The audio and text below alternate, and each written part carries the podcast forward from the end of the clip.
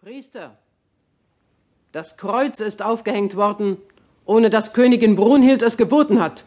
Nimm es in die Kapelle zurück. Der König hat es geboten, Fricka. Wenn die Königin den Saal betritt, will sie das Kreuz nicht mehr sehen. Mein Herr und Gott, sie versündigen sich an deinem heiligen Zeichen. Vergib. Ich weiß wohl, es ist deine Strafe für mich. Was habe ich versäumt, dass dies geschehen konnte? Lass mich die heilige Last tragen zur Buße. Ich will vor dir knien, bis sie dich widerrufen. Hat die Königin dir nicht befohlen, mich vorzulassen? Die Königin hat mir geboten, vor ihrer Türe zu wachen. Niemand tritt ein, dem sie nicht öffnet.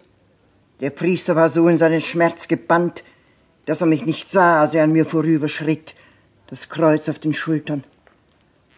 Als er sich in dem langen Gewölb verlor, war es, als ginge der Herr selber, dem wir die Burg kaum erst geöffnet haben. Morgen reiten die Könige. Ich muss Brunhild sprechen.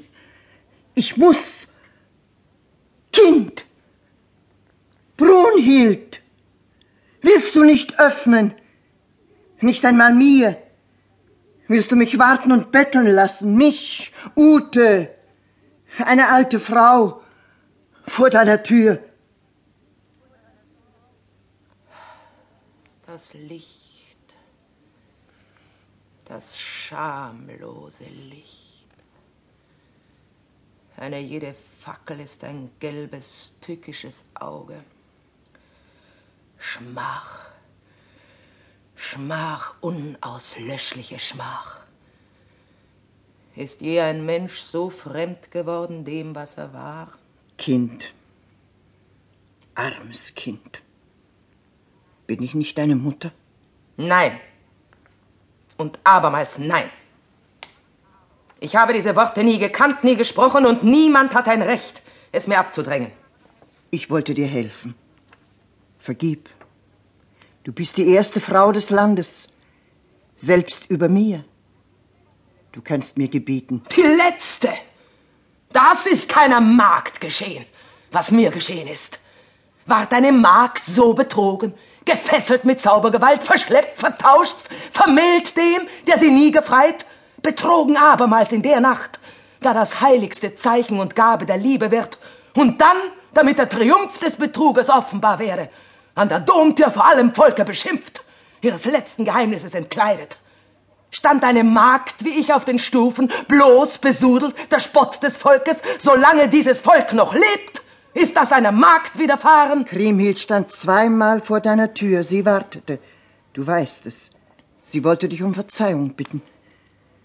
Aber wie soll der verzeihen, der das Kreuz nicht duldet in seiner Halle? Ich hasse, hasse, hasse es! Dieses euer lügnerisches Zeichen. Hat es darum der König an diese Wand gefügt, ehe ich einzog, dass er betrügen kann, wie es seiner Schwäche beliebt. Vergib seiner Klugheit denn er ist klug, wahrlich klüger als ich. Ach, was habt ihr aus mir gemacht? Was ist diese Burg anders als ein Grab? Hier kann ich nicht atmen. Und ich lebe, lebe. Was ist das für ein entsetzliches Wort? Leben. Wo tönt es her, wo tönt es hin? Vom Leiden zum Leiden. Aus der Nacht in die Nacht. Aber dazwischen ward das Zeichen aufgerichtet, an dem du dich versündigt hast. Erbarm dich meiner, meiner Söhne. Erbarm dich, Brunhild. Rufe mir Siegfried. Ich will es tun. Will. Seit geschehen ist, was geschah, wollen wir nur noch, was wir müssen. Fricka, Fricka, hilf mir. Halte mich nur diesen Augenblick. Du bist todesfahl. Ich habe dich nie so gesehen. Was bin ich noch? Das Furchtbarste begegnet uns erst, wenn wir zerbrochen sind. Ich erwarte Siegfried.